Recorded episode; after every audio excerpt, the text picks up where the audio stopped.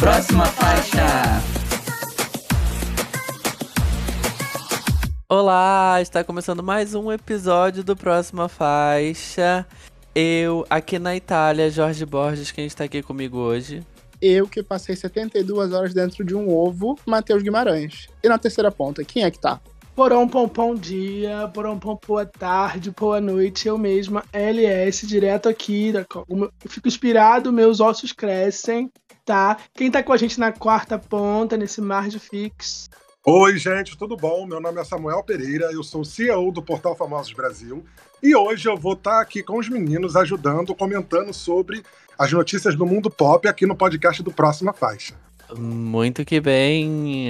Olá, Samuel. O Samuel vai estar com a gente, sim, comentando muito sobre os lançamentos, notícias da semana.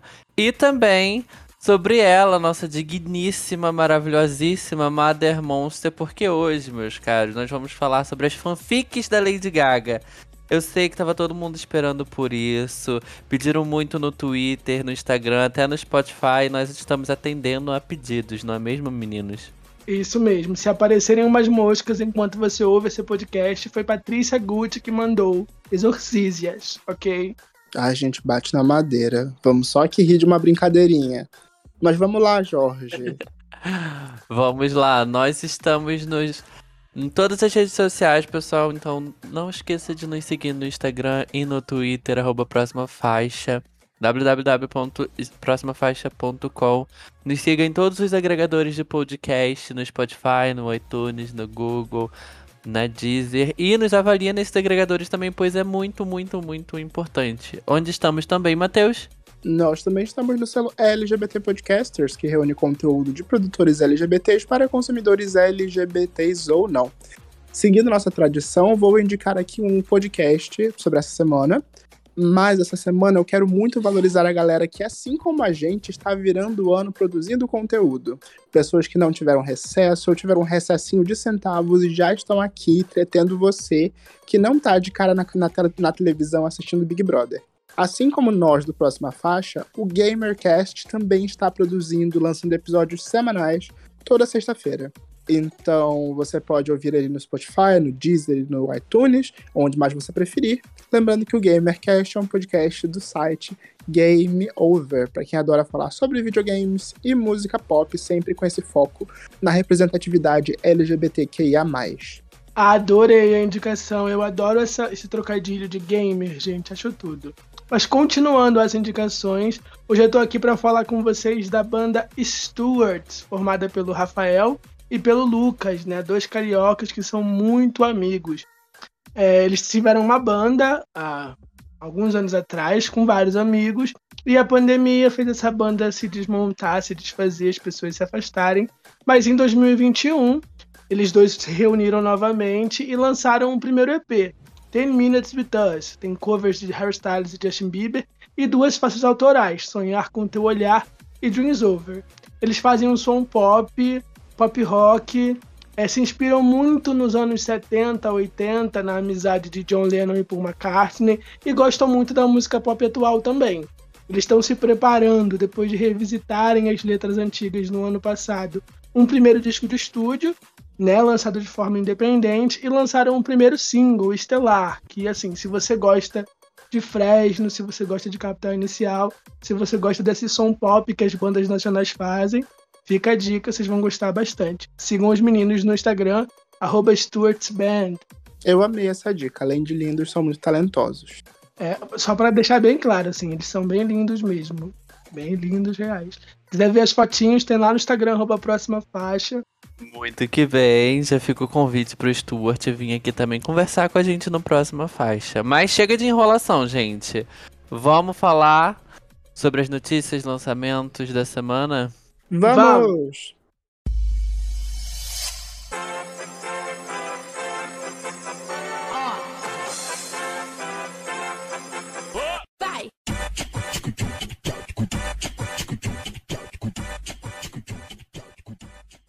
Vamos começar com elas.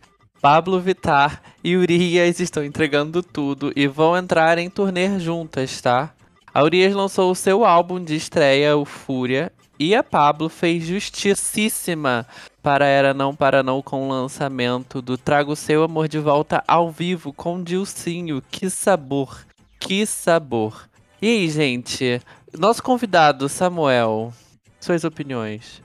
Então, gente, trago seu amor de volta aí para quem acompanha Pablo há muito tempo, sabe que é quase um mantra para os fãs, né? Foi uma das faixas favoritas do Não Para Não.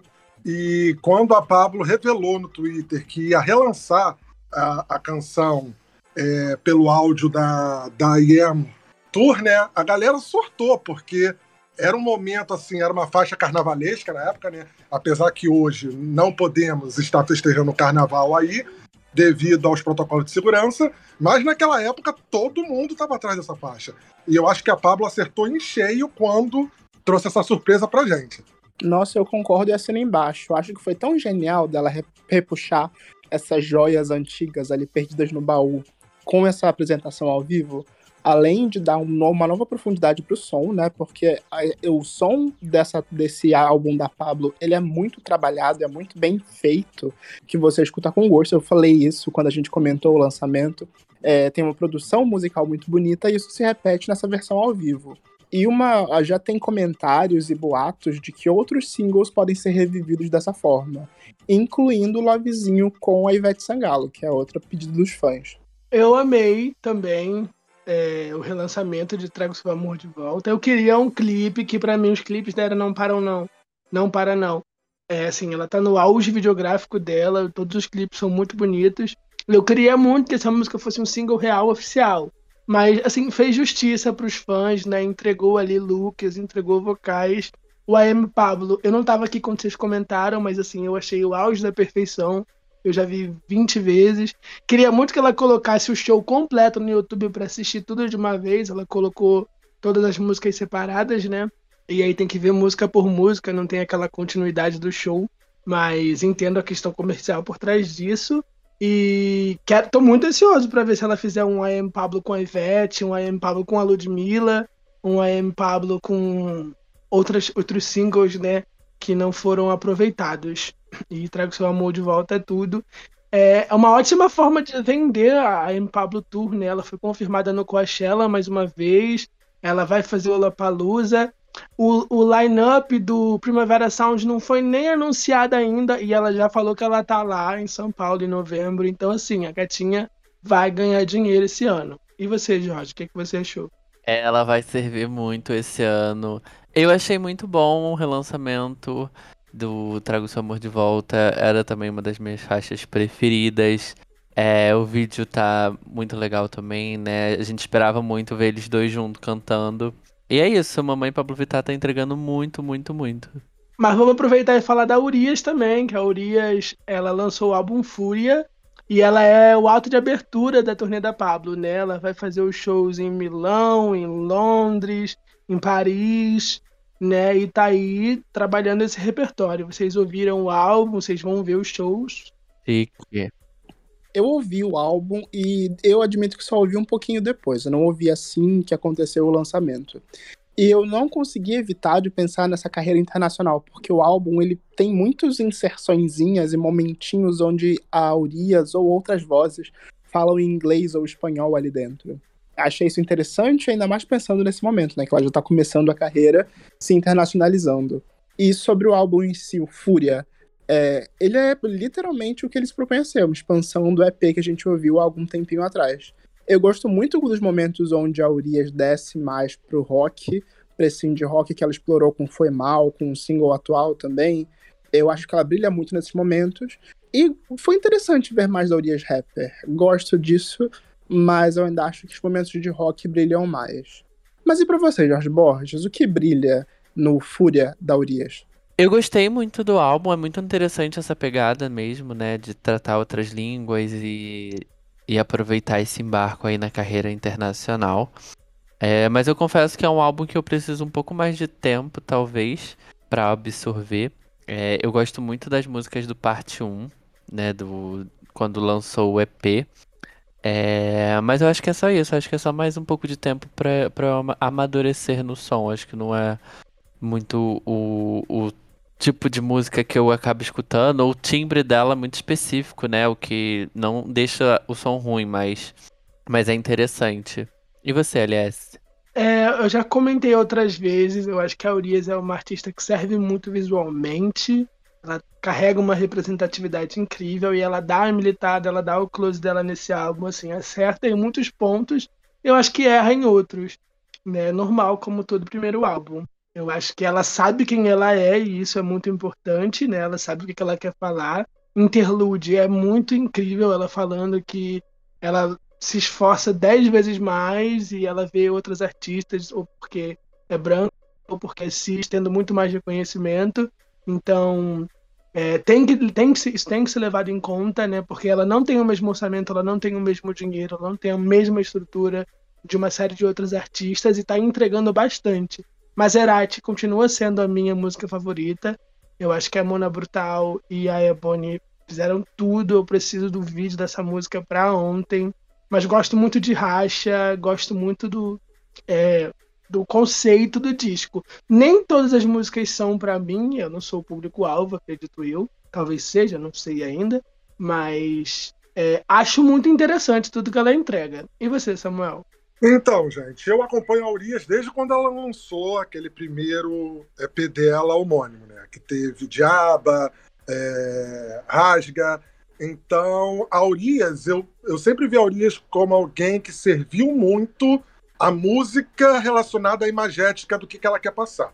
Então, com o EP dela, veio, foi assim, e com Fúria ela não fez diferente. Foi um álbum que foi produzido pelo Zebu, pelo Mafalda, pelo Gork, a galera que sempre também trabalha com a Pablo, e fazendo das palavras do LS as minhas, Maserati, eu acho que é assim um, o, o ponto alto desse álbum. Até porque também tem uma colaboração com a Ebony e com a Mona Brutal. Para mim, a Mona Brutal é uma das rappers mais, assim, ofensivas e agressivas do cenário, porque, eu digo assim, isso no modo bom, né?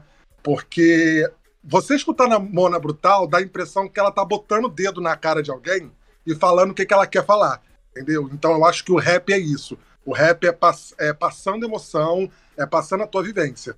E para mim, todos os CDs deveriam ter, no mínimo, uma, uma participação com a Mona Brutal. Ela, para mim, serve até de olhos fechados. Magenta Cash com a Glória Groove é uma prova clara disso. Sim, com certeza. Mas mudando completamente de assunto, de ritmo, vamos falar da princesinha do rock. A Avril Lavigne anunciou o seu décimo álbum de estúdio, né? São 20 anos de carreira. Love Sucks vai chegar no dia 25 de fevereiro.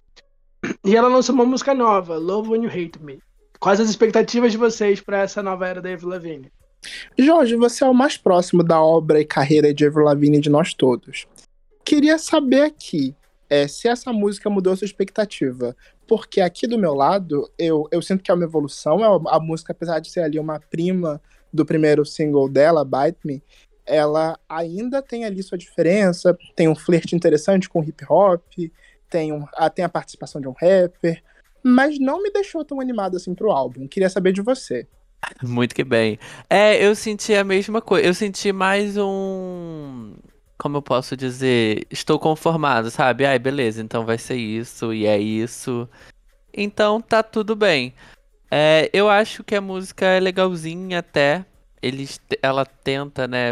Ela diz, ela chegou a falar em algumas entrevistas que esse álbum ela tenta resgatar um pouco de todos os álbuns, né? Passar por todos os estilos dela e tal. Vamos ver.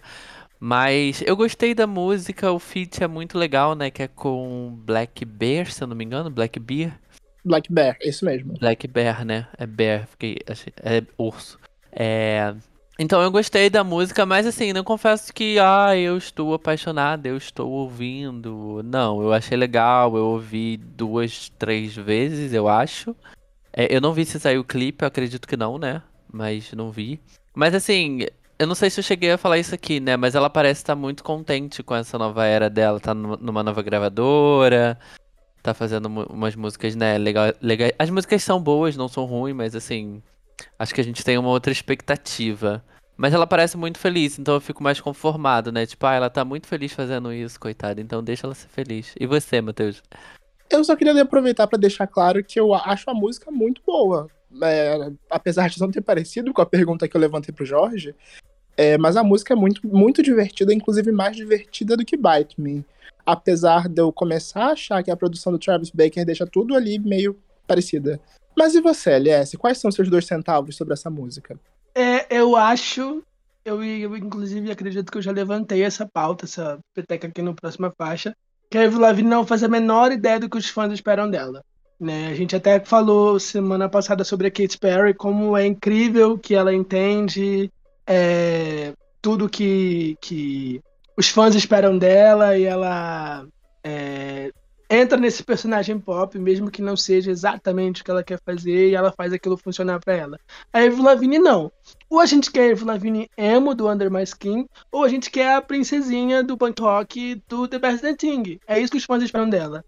E ela já jogou uns cinco álbuns que não, não funcionaram do jeito que a gente esperava que funcionasse. E ela continua aí lançando música porque é muito respeitada, porque tem 200 anos de carreira e muitos álbuns bons. Mas ela vem lançando umas coisas muito parecidas.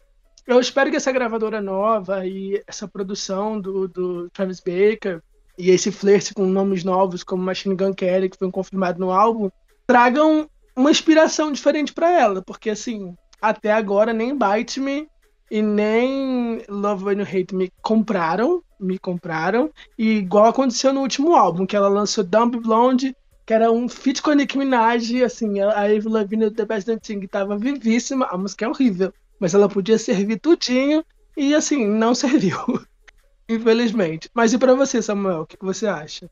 Gente, eu tenho 27 anos, né? Eu sou um pouquinho idoso já, mas Avril Lavigne, para mim, eu cresci assistindo a Avril Lavigne da Malhação, a Avril Lavigne de Let It Go, a Avril Lavigne de Hot, Complicated, é, entendeu?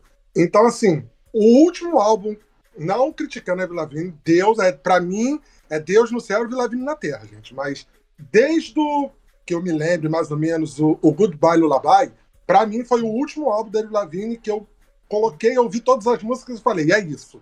Essa é Avril Lavigne. Então, como o LS falou, para mim a Avril vem servindo é, uma sequência de álbuns que parece que não tem, não tem muita ligação, entendeu? Então, Love Sucks, quando ela anunciou, e pela temática da capa, porque eu sempre procuro ver muito assim a imagética do que o artista quer passar. E pela pegada da capa, eu senti algo meio The Best Damn Thing. Então eu já fiquei um pouco ansioso, né?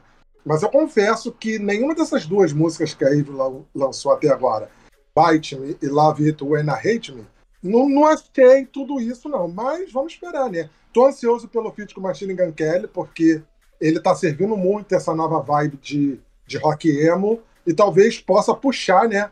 Retra trazer de volta aí pra gente essa Avril Lavigne que todos nós amamos. Pois bem, então vamos de próxima faixa, meu povo. Vamos falar delas. A Rebeca trouxe a Lesha, que trouxe a Pouca, que trouxe a Dani Bond para mostrar muito girl power em Barbie. Um clipe e um single que já chegaram causando, inclusive causando uma notificação extrajudicial da Mattel. Mas quero saber de vocês. Vocês tiraram essas bonequinhas da caixa? LS, me diga. Ah, adorei. A notificação extrajudicial, gente.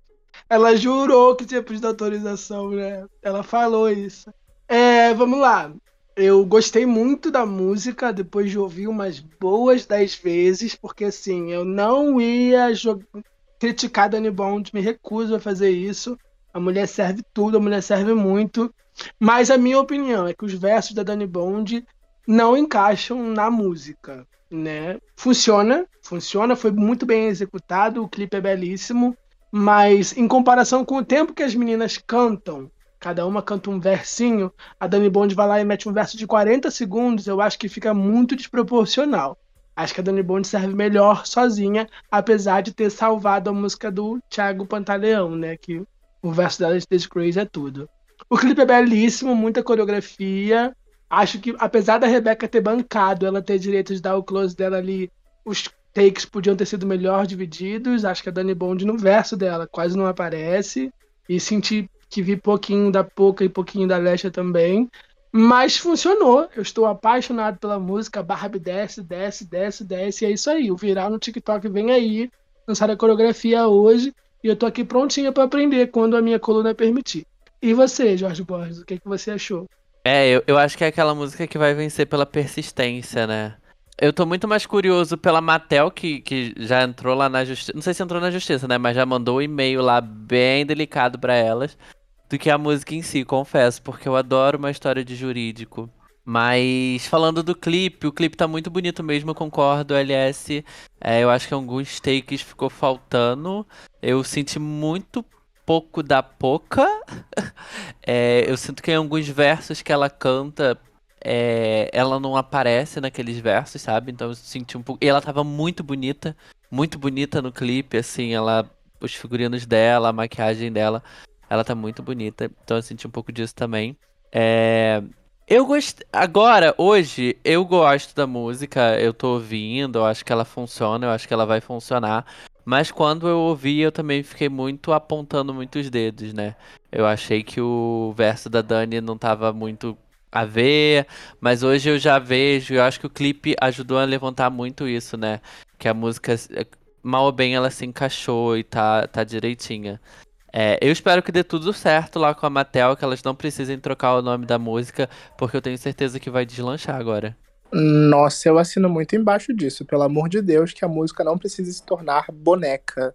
Exato. Sei lá, se eu fosse da estrela, eu entraria com uma outra, uma outra notificação e sugeriria regravar como Suzy, se a Mattel proibisse. Olha da onde? Fica aí. Fica aí o case de marketing de milhões. É, agora que eu sou pago para fazer isso, eu tenho que ficar calado com esse tipo de ideia. Mas agora entrando diretamente na música, é, concordo com os meninos que essa música causou um estranhamento numa primeira escutada, mas eu acredito que isso tenha acontecido porque ela é uma grande variação do formato hitmaker que a gente está acostumado a ver a Lesha, a Poca e outras meninas fazendo.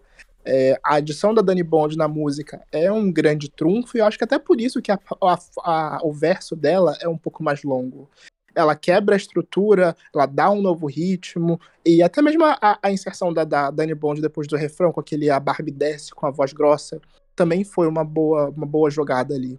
Para mim é uma música e um look de, do carnaval, mesmo sem carnaval.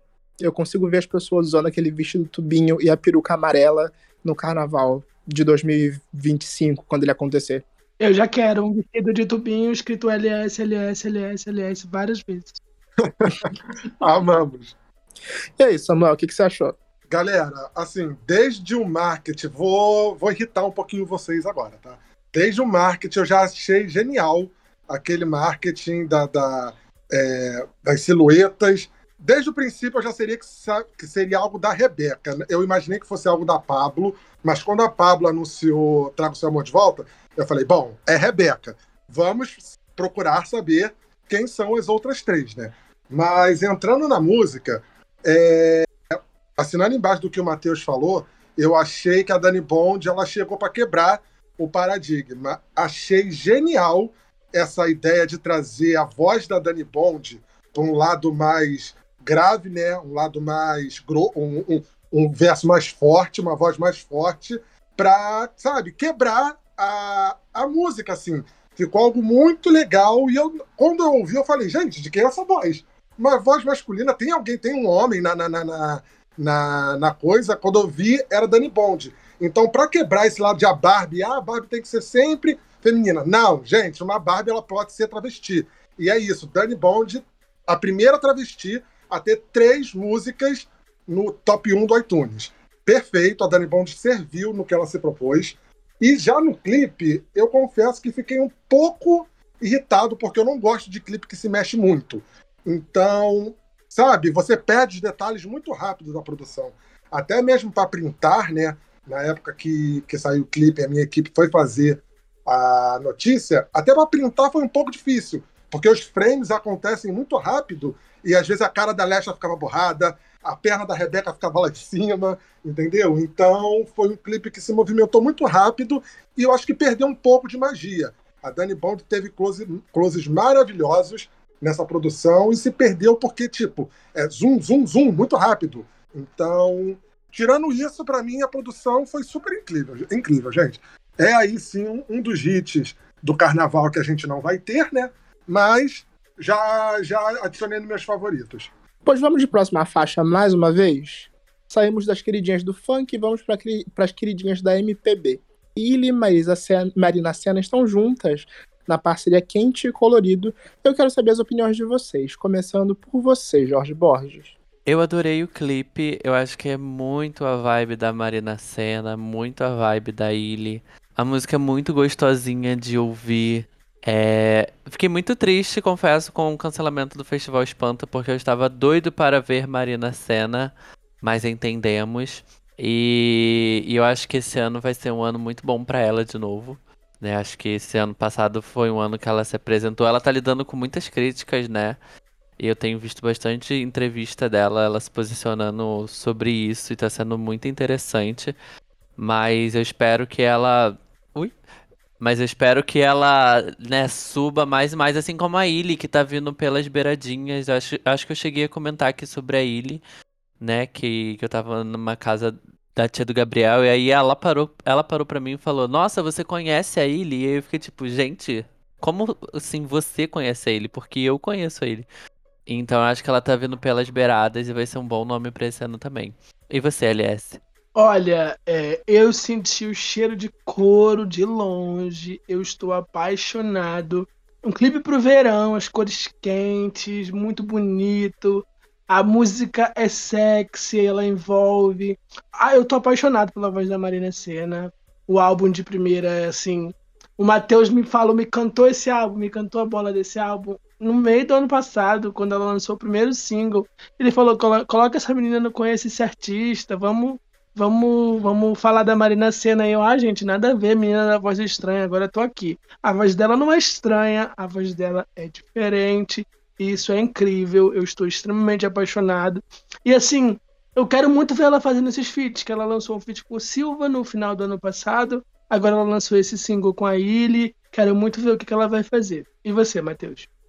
Também tava achando curiosa essa estratégia da Marina de começar a lançar singles logo depois, começar a lançar feats logo depois de ter lançado o disco. Mesmo os fãs pedindo singles do disco e, por suposto, sendo um super sucesso. Mas essa música me chamou muita atenção no meio disso daí tudo, porque parecia muito uma música da Marina Senna. Aqui ela é só participação a faixa da Ilha. Mas quando eu fui pesquisar melhor, eu vi que é uma composição da Marina Senna e uma produção do Yuri Rio Branco, que assinou o, o, de primeira inteiro. Então é praticamente uma música da Marina Senna. É, no geral, isso, isso é uma coisa muito boa. Eu gostei muito do resultado. A letra tem a mesma poesia que ela trabalha ali no, no de primeira. E, e a voz da Illy virou um grande complemento no meio disso tudo. Mas e pra você, essa muca, o que, que você acha? Gente, vou confessar para vocês, o meu primeiro contato com a Marina Senna foi no Prêmio Multishow. Eu já tinha ouvido falar sobre ela, é, por, por suposto, né? Mas até então não tinha me rendido a ouvir.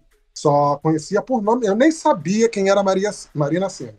E o primeiro contato que eu tive com ela foi no Prêmio Multishow. De cara, vou falar isso novamente, eu adoro uma imagética. De cara, quando ela se apresentou com aquele vestido vermelho, fenda na, na, na, na, na coxa, aquela trança. Falei, gente, essa menina é a reencarnação brasileira da Rosalia. Vou procurar saber mais sobre. Foi quando eu descobri que ela já tinha lançado de primeira Meus Dois Vícios, por suposto, e Me Toca. E quando ela, falou sobre Quente Colorido, e por ser também um feat, inclusive eu confesso para vocês que estava esperando um remix de Por Suposto com a Luísa Sonza, que quem assistiu a performance do WME sabe que essa música com a Luísa Sonza seria o toque de maestria. Sim, a voz da Luísa Sonza, e por suposto. Esse é o motivo do meu colapso. Sim. Exatamente. Então, sabe, é a masterpiece do momento. E com Quente Colorido não foi diferente, né? É uma produção super redonda, é é uma música de fato da Marina Senna, né? Como vocês disseram aí. Aí ele tem seus créditos, mas, gente, é uma música total da Marina Senna, perfeita. E tô ansioso para ver o que, que ela vai trazer pra gente em 2022. Principalmente depois dessa chuva de hate desnecessário, que eu sempre vou dizer aqui, que parece que isso só acontece com mulheres no mundo da música. A gente não vê um homem sofrendo hate, a não ser que ele tenha feito alguma besteira. Mas com as mulheres parece que isso é gratuito. E da última vez que a gente viu uma mulher sofrer hate dessa forma, a gente ganhou a Luísa Sonza. Então, espero que Marina seja aí um dos maiores nomes de 2022 para calar a boca de falador. É isso aí. Faço das palavras de Samuel as minhas. Mas vamos de próxima faixa. Eu vou fazer um combozinho de BBB aqui, porque o Projota lançou álbum novo, A Saída Está Dentro, e a Juliette lançou single novo, né? Uma parceria aí gigante com Luiz Fonsi, Lene Tavares, Lunai e Alok, pro single Um Ratito. Quero que vocês deem os dois centavos de vocês. Vocês acharam, vocês acham que o Projota conseguiu se redimir com esse álbum? Que os fãs vão tirar a imagem que tiveram dele do BBB com esse disco ou não? E o que, que vocês acharam de um Ratito? Jorge Borges, pode começar. Você falou só da Juliette, né? Falando da Juliette. eu não Meu ouvi. Deus. Eu não ouvi o álbum do Projota, eu não tive interesse também em ouvir. É... E eu nem sabia que ele ia lançar o álbum. Eu descobri quando eu tava lá no Spotify pesquisando. É, mas falando da Juliette, falando da música do Alok, eu gostei muito, eu fiquei muito surpreso porque eu gostei muito da. Não super, mas assim, eu curti a música, ouvi depois e tal. É, ficou muito interessante. Eu acho que traz de volta o Luiz Fonse, né? Pelo menos eu tô sentindo isso. Ou se ele lançou singles, não me impactou. Então agora eu fico impactado por ele de novo. E eu curto, mal ou bem, eu curto a voz dele. E a música ficou muito boa. Acho que ficou muita gente, né? E os versos da Juliette poderiam ter mais frases ou ser outras frases. Mas ela pega bem ali no refrão, a voz dela tá muito gostosinha de ouvir. É... E é isto. E você, Matheus? Eu não vou ignorar o Projota porque eu ouvi o disco inteiro. É... Lembra de quando a Carol Conká saiu, tava prestes a lançar Dilúvio, e todo mundo comentava que ela tinha feito a construção visual da mocinha, que ela clareou o cabelo, aparecia no cenário natural. Aqui a gente tem a construção sonora do mocinho. Porque a gente tem o Projota indo para um som muito mais orgânico, de banda, tá fazendo rap sobre a vida, se defendendo. Ele abre o disco se defendendo sobre todas as acusações que recebeu durante o Big Brother e mostrando a verdade, assumindo que é assim, um menino da avó e tudo mais.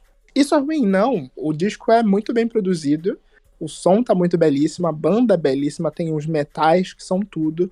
As participações são muito bem-vindas, inclusive todo mundo destacou muito Nando Reis e destacou muito ou, outras participações, mas o Fernandinho Pitbox é uma adição muito boa no disco. É, mas para mim o, o projeto pecou em associar esse disco ao Big Brother. Tá lançando ele na semana de estreia do programa e tá marketeando o disco em cima do Big Brother, que quando a gente olha para as manchetes já saiu pela culatra. Mas bem, se você tiver coragem, ouça, eu recomendo. Agora falando sobre Juliette, eu só ensino embaixo de tudo que Jorge já disse. Juliette, de novo, mostrando que ela é esforçada musicalmente, tá ali botando uma voz limpa, limpa, limpa, é, limpa tudo, leva toda brincadeira. Mas botando uma voz muito limpa, muito bem colocada na música, é uma pena que ela parece só ali. Não. Mas e você, aliás, o que, que, você achou? Ah, eu tô rindo aqui da piadinha com limpa, limpa, limpa, peraí. É, concordo com você, não sei desde quando esse álbum tá pronto. Eu, se eu não me engano, esse, esse feat com o Melim também está no álbum do Melim, ou é uma outra música, mas eu acho que é a mesma música nos dois álbuns. É, eu sou muito cadelinha do Nando Reis, então eu ouvi a faixa. Né? Se o Nando Reis está ali, então deve ter alguma coisa boa no álbum. Gostei muito que ele lançou uma continuação de Chuva de Novembro, que é uma música de um álbum anterior dele. Né? É, mas eu acho que o, o, erro do marketing foi associar o álbum ao Big Brother, porque ele lança um álbum querendo se distanciar da imagem do Big Brother na semana do Big Brother. E aí fica esquisito, sabe? Eu acho que se ele tivesse lançado isso uns dois meses depois que ele saiu, igual a Carol com, Carol com fez, acho que teria funcionado melhor. Porque a gente está muito no hype de Big Brother, e aí a gente lembra que ele foi bem decepcionante no Big Brother do ano passado. E aí ele lança um álbum agora e ninguém vai querer ouvir, né? Mas tem algumas coisas muito boas, as letras. Ele sempre foi um excelente letrista o flow dele é um dos melhores do hype, né? Na cena rap, não. Mas assim, do pop, do, do, do, da cena do hype, dos raps que chegaram na cena pop mainstream, dele é um dos melhores. E ele serve bastante, na minha opinião, né? Mas vamos ver o que, que vem aí depois disso. Será que ele vai fazer um show no Big Brother? Será que. O que, que vem aí depois? Tô ansioso, porque eu acho que o álbum é bom e tem bastante coisa para ser aproveitada. Falando sobre a Juliette, eu paguei a minha língua bonitinha, que eu achei que o Alok ia servir um batistaca e não. Ele serviu um reggaeton de primeira linha, real oficial. As viradas do reggaeton, é, o flow de cada verso, de cada camada, cada assim parece quando o Luiz Fonsi canta é uma música do Luiz Fonsi, quando o Lunai canta é uma música do Lunai, quando o Lenny Tavares dá o flow dele é uma música do flow, as viradas, a batida, tudo ficou muito envolvente, muito perfeito. A voz da Juliette, Juliette perfeita, é, a letra muito legal, assim, vem aí o hit latino de 2022, pelo menos desse primeiro semestre. Só não vai funcionar se eles cagarem na divulgação, porque o Alok é o cara mais ouvido no Brasil a Juliette é o fenômeno que a gente conhece. Mas você, Samuel, o que, que você achou desses dois ex-BBBs lançando música nova? Galera, o Projota, eu. Desculpa. Galera, o Projota, eu confesso para vocês que foi uma decepção, assim, eu não escondo de ninguém que eu me decepcionei muito com o Projota. Eu era um dos maiores fãs do Projota. Se vocês me perguntarem o 3F de cima para baixo, de baixo para cima, eu sei descrever. Mas a, decep a decepção com o Projota no BBB foi, assim, indescritível, porque eu imaginava o Projota uma coisa e ele se mostrou ser outra coisa. Mas falando sobre o álbum dele, é, eu confesso que o que me fez vir até esse álbum foi o feat com Melim, Ladrão de Estrelas, porque eu sou apaixonado por Melim. Então, foi o que me fez ouvir o álbum dele. Realmente é uma carta aberta, né? Então, sou um pouco hipócrita dizer que, ah, vocês ouviram Carol Conká, ela se redimiu, beleza, mas o Projota. Então, dei o benefício da dúvida pro Projota, né? Ouvi o álbum dele também. Achei bem redondo para a proposta que ele quis entregar. Mas, como todos vocês disseram, também achei um pouco incoerente ele dizer que o Big Brother estragou a vida dele, que ele perdeu contratos, mas está lançando um álbum justamente na data de estreia do Big Brother, onde está todo mundo falando sobre Big Brother, e ele está, sim, promovendo um álbum em cima de algo que aconteceu com ele no passado. Mas espero que o Projota consiga aí se redimir, né? a galera olhe para ele com novos olhos, até porque tudo é aprendizado na vida. Quem decide se vai conquistar e seguir no erro é a gente. Mas falando sobre a Juliette, gente, a Juliette eu não espero mais nada, porque eu sei que ela sempre vai estar servindo alguma coisa diferente pra gente. Inclusive, eu acho, apesar do Alok já ter dito que não, eu acho que essa música era a música que ele estava programando aí com a Anitta. Porque eu lembro que na época ele falou que tinha mais gente para entrar na música, mas aí depois a música não saiu mais. E agora o Alok disse que não pode mais lançar a música com a Anitta, devido a divergências lá contratuais. Né? Eles teriam que gravar outra música. E acredito sim que essa pode ter sido passada para Juliette. É... E caiu num momento muito bom, né? Porque depois da Juliette ter lançado o EP dela, é, ter mostrado para a gente aquele lado mais sertão, aquele lado mais dela, a realidade dela, ela veio com uma pegada totalmente diferente. E foi isso que eu comentei uma vez nos spaces do, dos portais, que eu imaginava que a Juliette iria estar tá fazendo isso. E para mim caiu como uma luva, gente. A música é perfeita. É, também achei que tinha muita gente. Eu tiraria talvez o Lene Tavares, porque não combinou muito com a vibe dele. O Lene Tavares eu acho que é um artista assim que puxa mais para o lado sensual, para o lado mais quente. Já o Luiz Fonso e o Lunai combinaram super com a música e a Juliette assumindo o refrão foi o que teve. Então, para mim, 10 barra 10 no gatito. É, só para eu acrescentar nos, nos, na fala do Samuel, eu acho que para Carol com K foi mais fácil se redimir, porque ela, no BBB, apesar de não ter sido agradável de assistir, ela provou que uma seta fala, vagabundo senta. Ela era essa pessoa, ela nunca mentiu. Né? Ela era debochada, ela era excêntrica, ela era é, combativa. Ela não ia se esconder, ela não ia baixar a cabeça para ninguém. E assim, já que é pra tombar, tombou e foi e se redimiu, porque abraçou é, o que fez, pediu desculpa. Acho que o, a saída dela, o pós dela e o pós da Lumena foram assim incríveis, porque diferente dos caras, diferente do Projota, diferente do Nego Di, diferente de todo mundo que fez o que fez, elas bateram no peito, pediram desculpa, assumiram que estava errada. Mas é isso, é a vida, já fez, vai, vai falar o que agora?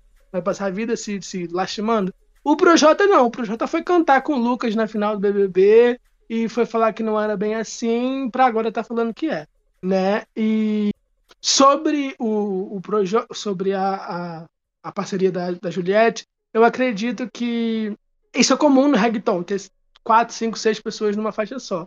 Então eu não tiraria ninguém não, porque eu acho que dá mais streams, dá mais ouvintes. É, já que a gente está falando aí de ex-BBBs, de babado, confusão e gritaria, vamos pro nosso tema principal.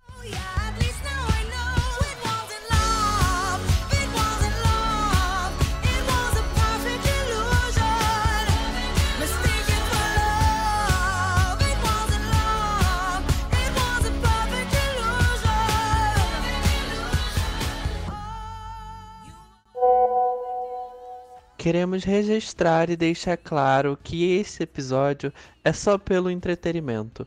Não temos a intenção de ofender a Lady Gaga ou os Little Monsters. Aproveite. Então vamos lá, gente. Falando de babados, de confusões, de gritarias, como a LS deu grande spoiler, vamos conversar sobre ela, nossa Patrícia Gucci. Quer dizer, desculpe, a Lady Gaga. A Gaga é uma dos maiores nomes do pop da nossa geração, cantora, compositora, atriz, performance e uma grande fanfiqueira, sim, fanfiqueira, isso mesmo. A carreira da Gaga é marcada por festival de promessas e alucinações da lenda do pop que a gente não sabe se ama ou se odeia. Quem ainda espera a continuação de telefone, gente? Levanta a mão, pelo amor de Deus. Quem não se emocionou com as histórias de infância da Gaga? Ela canta jazz desde os 13 anos. Ela viu as torres gêmeas caírem. Quem não se chocou com a história de que ela era hermafrodita? Ah, isso, auge foi, isso foi o auge dos anos de 2010. Entre outras histórias incríveis, no episódio de hoje do Próxima Faixa, nós vamos relembrar e comentar os melhores momentos de fiques da carreira da Lady Gaga e tentar entender um pouco mais desse fenômeno do pop. Vocês estão prontos, gente, para tricotar? Oi, gente, estou mais do que pronto. Mas antes, deixa eu levantar um pontinho aqui. Só uma pequena correção, não se fala mais hermafrodita, agora é intersexo. Oh, é que nem dizer homossexual, é que nem dizer homossexualismo, não fala mais. Peço perdão, intersex. É porque a FIC é de 2009, entendeu? Aí a gente tá lá ainda, mas vale a correção. A Gaga tem que atualizar as mentiras. Mas vamos criar uma dinâmica, gente, para esse programa? Temos uma grande listona aqui no nosso roteiro. Aí vamos cada um puxar uma e assim a gente comenta. Sem uma grande ordem, cada um puxa a, a, a fique que tocar mais o seu coração. E aí vamos lembrando de outras e acrescentando. Beleza? Beleza. Beleza.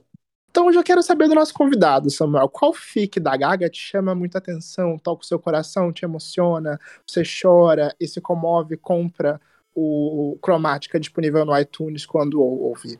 Olha, gente, próxima faixa.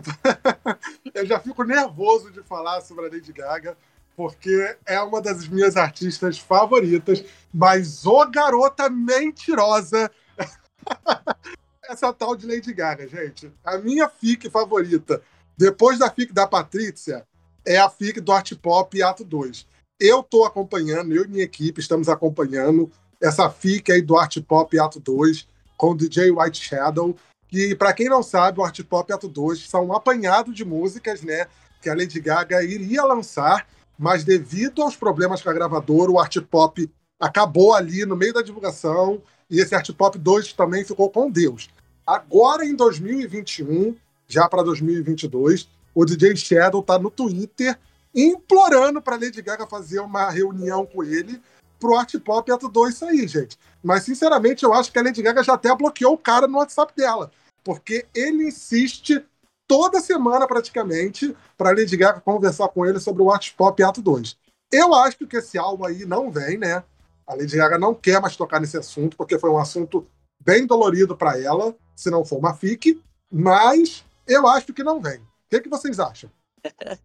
eu acho que ela bloqueou ele com certeza. É, tirando a parte né, verdadeira que eu acredito, É uma fic sensacional. E olha, o Art Pop, ano que vem, 2023, faz 10 anos de lançamento. Então eu acho que esse assunto vai vir com todas as forças. E não sei, não sei se vai se concretizar, né? Mas eu acredito que talvez dar um oi pra era art pop, ela pode, ela pode dar, entendeu? Ah, gente, eu só queria aqui atualizar também que eu acho que tem um pouco de dor de cotovelo aí nesses pedidos do DJ White Shadow. Por quê? Porque DJ White Shadow ele, é, ele era o, o, produtor de música eletrônica da Gaga.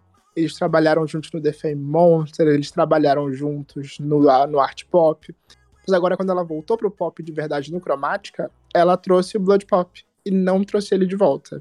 Então aí talvez tenha um, um, uma dorzinha dele. Ele, ele chegou a trabalhar no Cromática Remix, se eu me lembro bem. Mas a produção mais pesada do, do Cromática ficou com o Blood Pop. Então. Eu acho que a italiana não vai perder uma oportunidade de monetizar em cima dessa história. Então, Art Pop ano que vem vai fazer 10 anos. Talvez lance aí pelo menos um rumor no Twitter pro nome dela entrar nos trending topic sim.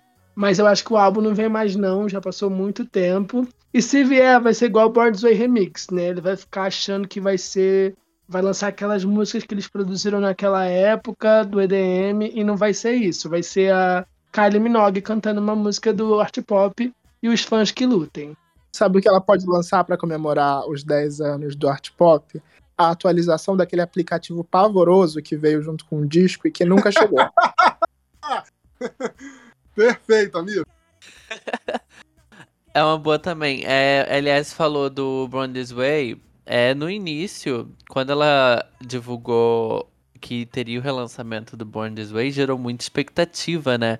E aí, para entender, foi uma expectativa mais dos fãs mesmo, ou ela ficou ali falando que viria um álbum com regravações e chegou, eram as mesmas músicas e no final tinha um gato pingado com a Kelly Minogue, Olhe do and Years cantando as músicas nas versões dele. E a Bonita nem se deu o trabalho de regravar as próprias músicas. Então, assim. Poxa, Lady Gaga. Sempre pisando na bola. Eu, eu acho que é uma mistura das duas coisas. Eu acho que é a expectativa dos fãs, porque a Lady Gaga sempre foi muito megalomaníaca, e no Born This Way ela estava no auge dela. Então ela não vai comemorar 10 anos desse álbum com uma coisa pequena. E aí ela me coloca bem Plat cantando You and I e acha que tá arrasando. Eu adoro bem Plat, mas a gente esperava muito mais. É, mas já puxando uma próxima fic, eu não consigo é, não citar a minha tia Joanne, gente.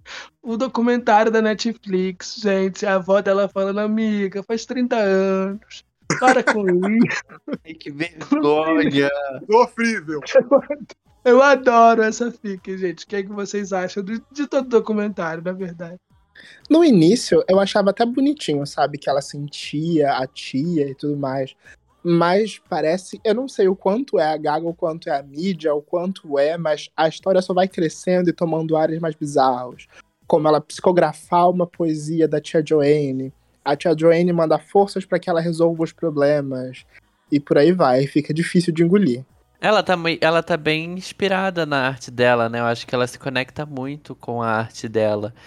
E aí ela transcende. Mas essa parte do documentário, eu acho que cai por terra todo o documentário, né? Minha filha, senta aqui, para com isso. A tia já morreu. Você nem conheceu ela.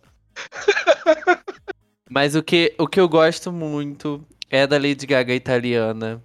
E aí, quando ela foi lá no programa de TV, e aí a mulher pede pra ela falar italiano, e ela, sim, obrigado, boa noite. É maravilhoso. Eu acho que, assim, retrospectiva da Lady Gaga é, é esses pequenos detalhes, sabe? Que ela faz a gente passar essas pequenas felicidades. Ai, gente. Coitada. Isso daí sou eu nas entrevistas de emprego quando eu digo que falo espanhol. E você não pode nem jogar que aprendeu com RBD, né, Matheus? Poxa vida. Essa eu não tenho. Mas posso puxar uma fanfic aqui que eu amo? Eu amo como a, eu amo Lady Gaga fanfiqueira no início da carreira, aí que ela botava as fanfics pesadas. Vocês lembram de quando ela disse que ficou loira porque não aguentava mais ser confundida com a Amy Winehouse? Afinal, elas duas são uma a cara da outra. São gêmeas, amigo. Você não ficou sabendo, não? e iguaizinha de Ruth e Raquel. Ai, é, peraí, que eu tô, eu tô rindo. Ai, é demais. É muito bom. Ai, o, começo, o começo da carreira dela foi fanfic atrás de fanfic, né, gente? Eu acho que foi aí que ela virou é, a maior, porque a gente esperava muito dela. Mas eu não sei de vocês. Mas eu, nesse início de carreira, acreditava em absolutamente tudo. Não desconfiava de um A que Gaga dizia. Não, e ela, ela encenando a briga dela com a Madonna no SNL, falando que elas eram muito brigadas e não sei. Pior que virou verdade depois isso, né? Mas na época era tudo fingimento. As duas brigando, puxando o cabelo uma da outra no, no Saturday Night Live para dizer que eram brigadas, que a Madonna tinha inveja dela. Essa fica para mim ali foi pesada. No começo da carreira, ela lançou o primeiro disco. Tem dois hits, vai falar que a Madonna tem inveja dela. E isso nos leva para mais uma fanfic. Teria sido o e-mail que ela recebeu da Madonna dizendo que adorou, que adorou Burn This Way, que não tem nada a ver essa história aí de que copiou Express Yourself, que ela amou, vai lá, Gaga arrasa. Ela disse que amou, né, gente? Mas não podemos esquecer a Madonna, quando ela quer ser um catiço, ela é um catiço. Não podemos esquecer que nos créditos da MDNA World Tour, para quem não sabe, quando a Madonna vai cantar Express Yourself, ela faz um mashup com Born This Way, para assim, com esse, é, é, só para deixar assim um pouquinho claro que as músicas são parecidas. E nos créditos, em vez da Lady Gaga dar os, em vez da Madonna dar os créditos Born This Way para Lady Gaga, ela colocou os créditos Born This Way Madonna. Então, esse e-mail talvez seja uma das fanfics da Lady Gaga, né? O que, é que vocês acham? Eu, eu acho que a Lady Gaga devolveu na mesma moeda, porque quando ela ganhou o Grammy, ela lá, eu quero muito agradecer a minha maior inspiração, Whitney Houston. Que assim, não tem nada a ver com A Lady Gaga respondeu na mesma moeda quando ela aparece no. Toda vez que ela aparece com o Elton John, né? Ah, não, mas o, a Lady Gaga é madrinha dos filhos do Elton John, né? Ele adotou as crianças ali no final de 2009. As crianças nasceram no final de 2009. Não tenho certeza de como é, foi formada a família do Elton John. Mas eles já eram próximos. A gente não pode esquecer que, apesar da Lady Gaga dizer que ela batalhou muito no começo da carreira dela, que ela teve um começo muito difícil, que ela pedia gorjeta nas ruas de Hollywood, ela estudou na maior faculdade de artes de Nova York e vem de uma família riquíssima. Então ela já conhecia o Elton John. O personagem pobre é só pra gente se identificar mesmo, sabe? E, e, falando de personagens, a gente precisa trazer a Patrícia Gucci, que ela saiu o filme agora. E eu quero saber. Ela, ela joga assim, foi metralhadora de fic. Pá, pá, pá, pá, pá, pá. Eu quero saber qual é a favorita de vocês desse último filme, dessa última era dela, porque foram muitas. Não, gente, a maior fic da Patrícia Gucci foi quando ela passou pela porta onde o Maurício foi morto e a Lady Gaga disse: Meu Deus, o que eu fiz? Patrícia Gucci estava encapetada ali, gente. Estava incorporada. Sim, sim. Gente, é muito bom. O, o que ela falou também de. Eu li esses dias que eu acho que ela tava no quarto do hotel e aí ela tava parada olhando, tipo assim, a vista. E aí foi quando ela sentiu que a Patrícia tinha ido embora dela, sabe? Mas ela tá servindo, ela serviu muito. Ela em temporada de premiação, ela serve muita fanfic e ela divulga com força os filmes em cima da fanfic. Eu quero muito ela na Marvel, gente. Eu quero. Ela vai falar que ela sentiu o gene X no corpo dela. Que se ela fizer a Emma Frost, segundo os rumores, ela vai falar que ela quebrou uma parede porque ela estava muito inspirada, gente. Na, na pele de diamante dela. Eu tenho certeza disso. Eu não vou esperar menos que isso para mim, melhor do que os comentários da própria Gaga são os fãs, os fãs não, as pessoas que não gostam dela, dizendo lá, comentando nesses posts e dizendo que incorporar uma pessoa viva é falsidade ideológica, tem que prender a Lady Gaga. Sim, ela esquece quando ela conta as fics da Patrícia, ela esquece completamente que a Patrícia ainda está viva. Né, que tinha que exorcizar a Patrícia dela, gente. Que a Patrícia baixou nela ali. Gente, a mulher tá viva, presa. Na Itália. E ela não tá, tá nem presa, tá solta já. O que é pior ainda, né? Porque a mulher tá viva e vendo ela falar essas coisas. Não, e o pior é que ela nunca foi conversar com a Patrícia para fazer o laboratório do personagem. Que ela falou que a personagem não merecia isso. Então eu acho que na cabeça dela tá morta mesmo, né? E aí ela acaba esquecendo. Será, é esse o segredo da FIC da Gaga? Ela acredita tanto que vira verdade na cabeça dela? Tipo os chifrinhos do Burn This Way. Não são, não é maquiagem, é o meu rosto que cresce quando eu tô inspirada. Só fazendo uma ressalva aqui no que o LS disse, amigo. Se a Lady Gaga vai visitar a Patrícia na, na cadeia, amigo, ela já sai de lá com o RG escrito, Patrícia Retiani. Entendeu? Não, ainda bem que ela não foi. A gente gosta dela como Lady Gaga. Ela se conecta muito, né? Com, com, a, com a arte dela mesmo. E ela acredita muito nisso. E, e eu acho que o pior é que ela acredita e te faz acreditar. Hoje em dia eu não sei mais. Mas assim, te faz acreditar naquilo, sabe? Tipo, igual os casos do início da carreira, que o Matheus falou que acreditava fielmente no que ela falava. Então, assim, você se pega, nossa, é verdade, ela, ela, ela é a Patrícia. É porque a gente, no começo da carreira, ela ainda se preocupava, pelo menos para mim, em desfazer as fics, né? Tipo, no clipe de telefone, ela desfaz ali a fic de que ela era intersex, tem uma fala sobre isso. E ela culpa muita coisa na mídia, falando que não, que ela teve o apoio dos pais, falando que não, que ela nunca disse isso. E aí depois, hoje em dia, né, mais de 10 anos depois, a gente vê que é ela que lança isso pra mídia e depois vira notícia. É muito complicado de, de, de, separar o que, que ela tá falando de verdade e o que, que ela tá falando só pra divulgação.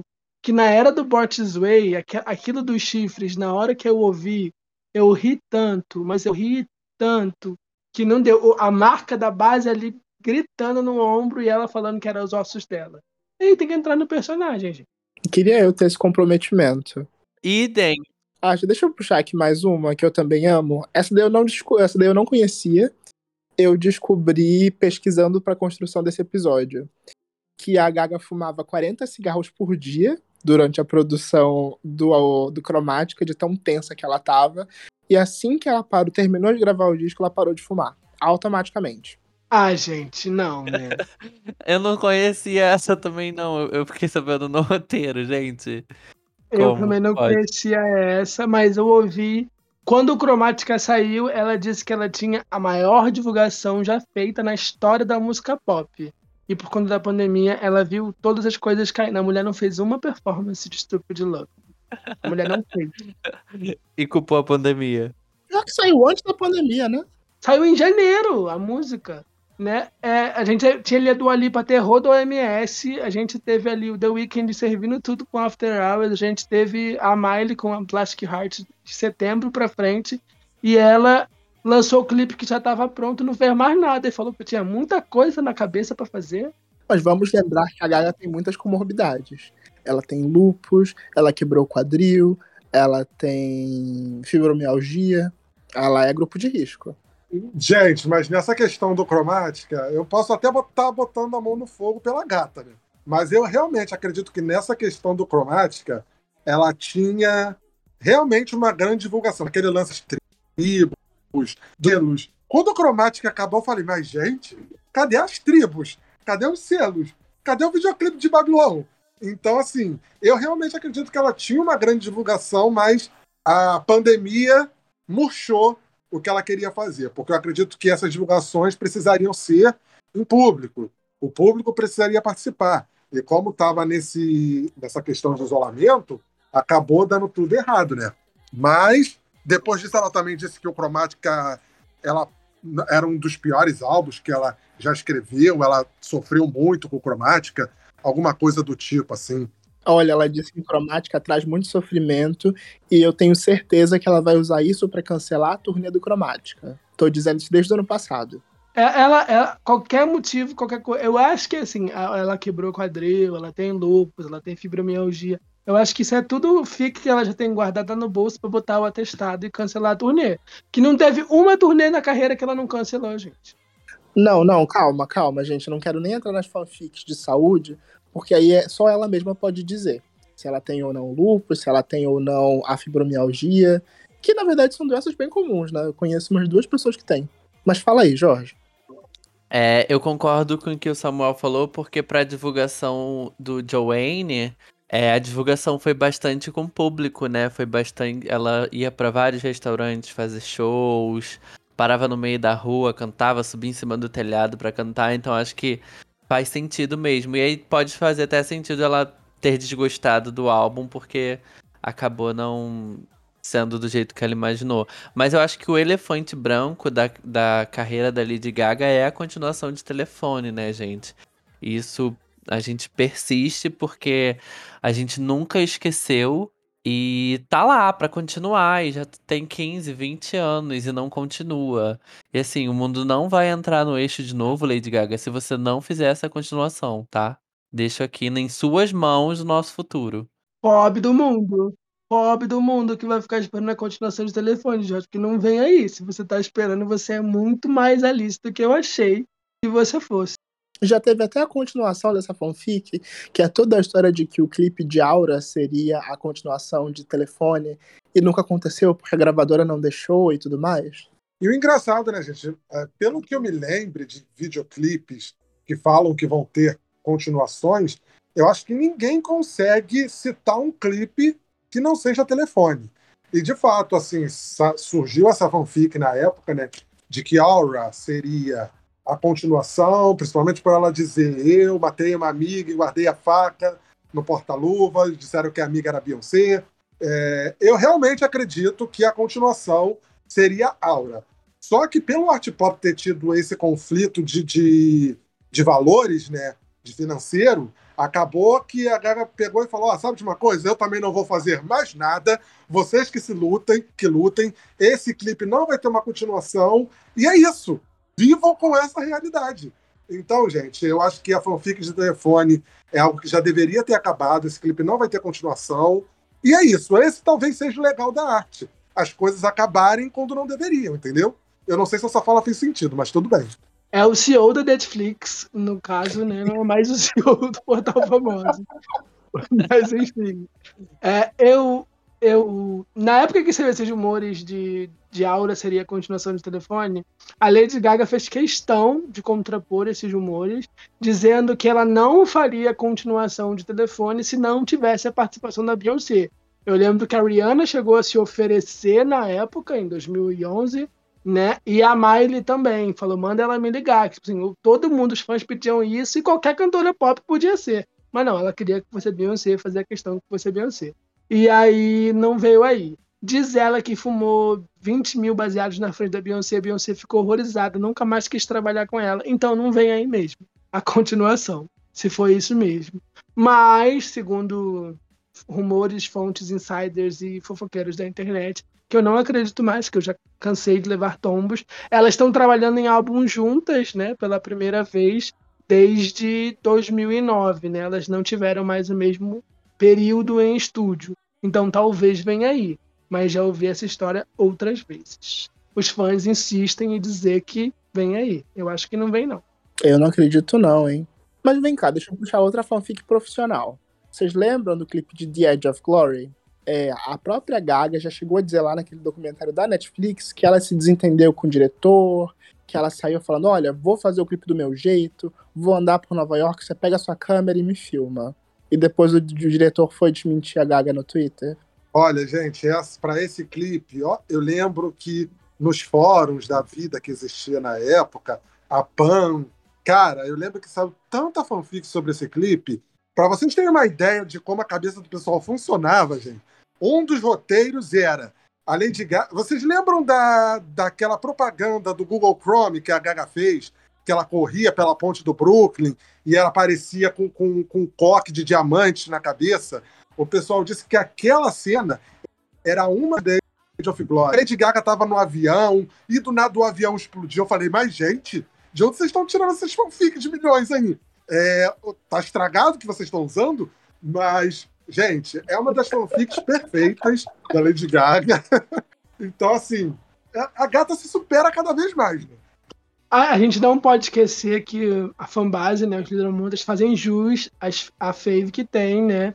A FIC de milhões, né, do Starbucks foi criada pelos Little Monsters, né, durante a divulgação do Born This Way, que acho que quase todo fã de cantora pop inventa hoje que você vai no Starbucks dizendo que ouviu o álbum novo da Taylor Swift, ou da Miley, ou da Kate, ou da Beyoncé, ou da Rihanna, que você vai ganhar um café grátis. Isso foi os Little Monsters que criaram lá em 2011 Então eles acreditam, né? Eles vão. Mas o que eu sei do clipe de Judge of Glory é que ela realmente brigou com o diretor e aí reaproveitou as ideias para o clipe de and I.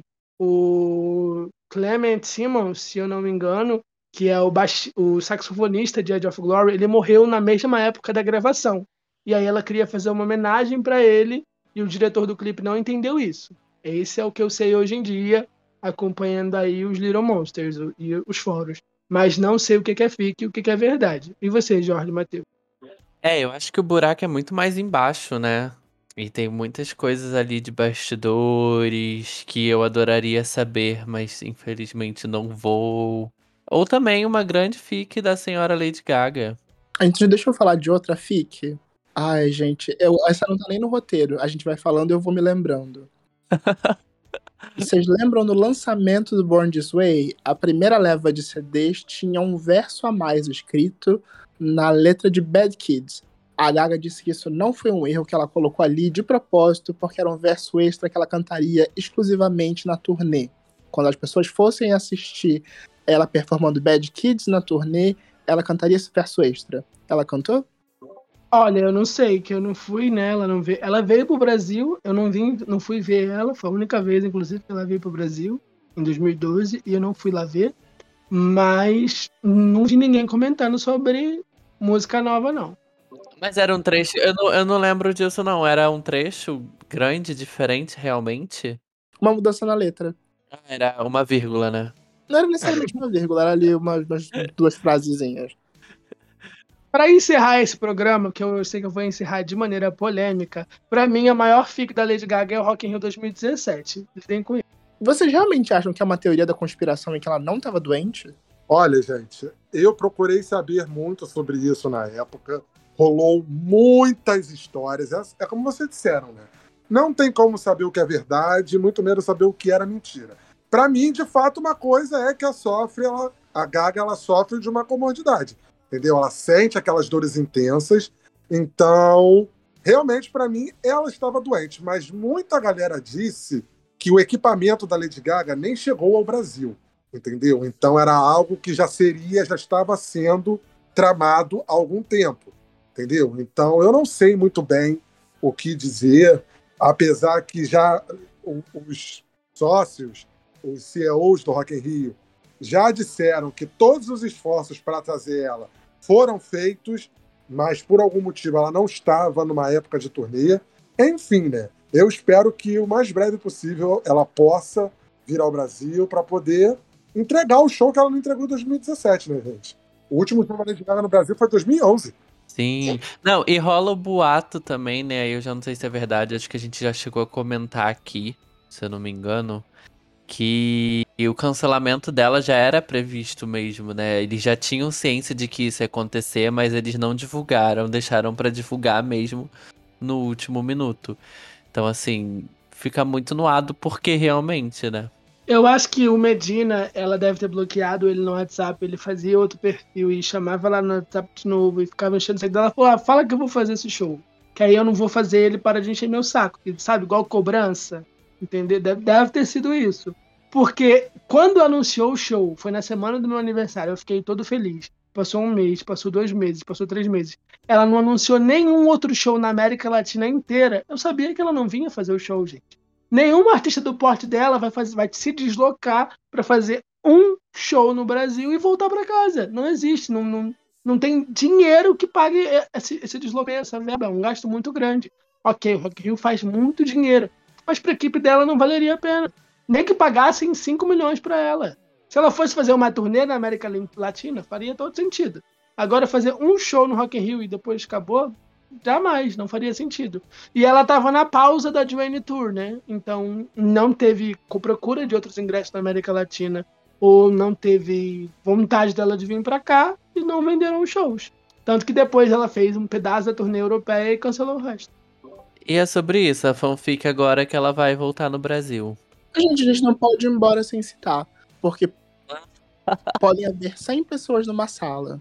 É 99. Pode haver 99 pessoas numa sala, mas uma só acreditando em você. Esse é o próximo faixa.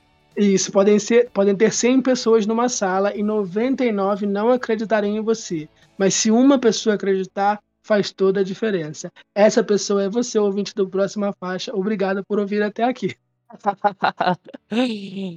Ai, bom. Deus. Eu decorei, essa, ela repetiu isso tantas vezes durante a divulgação do Nasce uma Estrela que eu decorei. Mas é isso, menino. Temos um episódio. Temos um super episódio. Muito obrigado pela participação, Samuel. Aproveita para deixar suas redes, fazer seu merchan. Ai, gente, eu que, eu que agradeço ter participado com vocês. Adorei falar sobre as fanfics da Lady Gaga. Lady Gaga, minha filha, vamos deixar de ser mentirosa, hein, garota? Você é mais do que isso. Mas, gente, muito obrigado por estar aqui com vocês. Para quem quiser, galera, seguir a gente, arroba Portal Famosos no Instagram, PFBR Oficial no Twitter, Portal Famosos Brasil no Facebook. Segue lá, gente. A gente está atualizando as redes com charts sobre BBB, sobre tudo. E muito obrigado mais uma vez por eu estar aqui com vocês. Adorei o bate-papo. E quem quiser seguir você com essa voz de Sidney Magal maravilhosa, onde a gente encontra o Samuel. Gente, quem quiser me seguir, eu sou muito restrito na minha vida. O LS sabe. Mentira, gente, sou nada. Quem quiser me seguir, pode ir lá no Instagram, arroba eusamu, com dois M's, que eu tô lá, tirando umas fotos, com a língua pra fora. É sobre isso, gente. É sobre ser livre. Biscoitando até no Portal Famoso, gente. É isso. Isso, isso é, isso é uma história pro próximo podcast Próxima Faixa. Mas é isso, gente. Beijinhos. Até semana Muito que vem. obrigado, Samuel. Tchau, gente. Até semana que vem. Até semana que vem. Tchau, tchau. Tchau, gente. Beijos.